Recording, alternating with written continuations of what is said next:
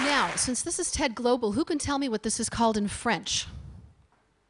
I see you're all up on the history of hurdy-gurdy. Viella And in Spanish, Sanfonia, and in Italian, Ghironda. Okay, hurdy-gurdy or wheel fiddle. So these are the different kinds and shapes of the hurdy-gurdy. The hurdy-gurdy is the only musical instrument that uses a crank to turn a wheel to rub strings like the bow of a violin to produce music. It has three different kinds of strings. The first string is the drone string, which plays a continuous sound like the bagpipe. The second string is a melody string, which is played with a wooden keyboard tuned like a piano.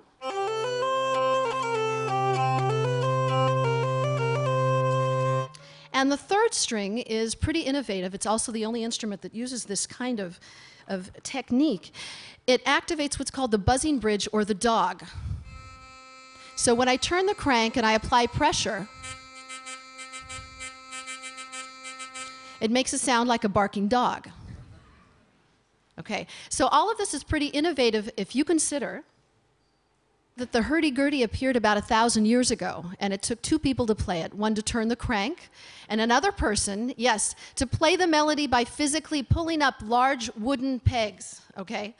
So luckily, all of this changed a couple of centuries later, so one person can actually play and almost, this is pretty heavy, carry the hurdy-gurdy.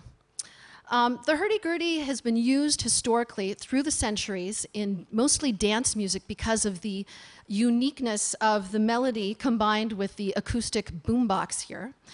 And today, the hurdy-gurdy is used in all sorts of music, uh, traditional folk music, uh, dance, contemporary, and uh, world music in the UK, in France, in Spain, and in Italy. And this kind of hurdy-gurdy takes anywhere from three to five years. It's made by specialized luthiers, also in Europe. And um, it's very difficult to tune. So without further ado, would you like to hear it? Yes. I didn't hear you. Would you like to hear it? Yes. Okay.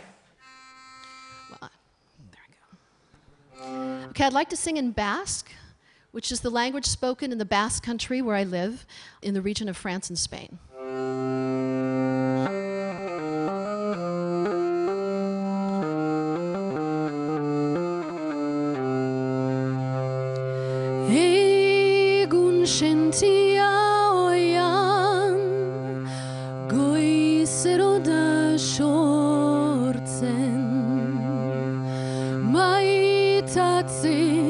Girela digula aitortzen hain hurbil bihotzaren taupada urruna maitatzeko ezpada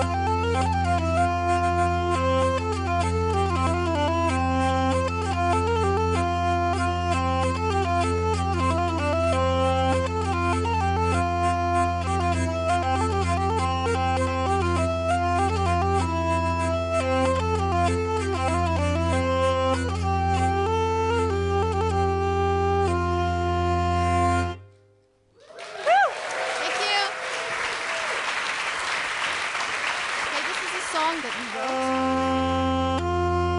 based on traditional Basque rhythms, and this is a song that kind of is, has a kind of a Celtic feel.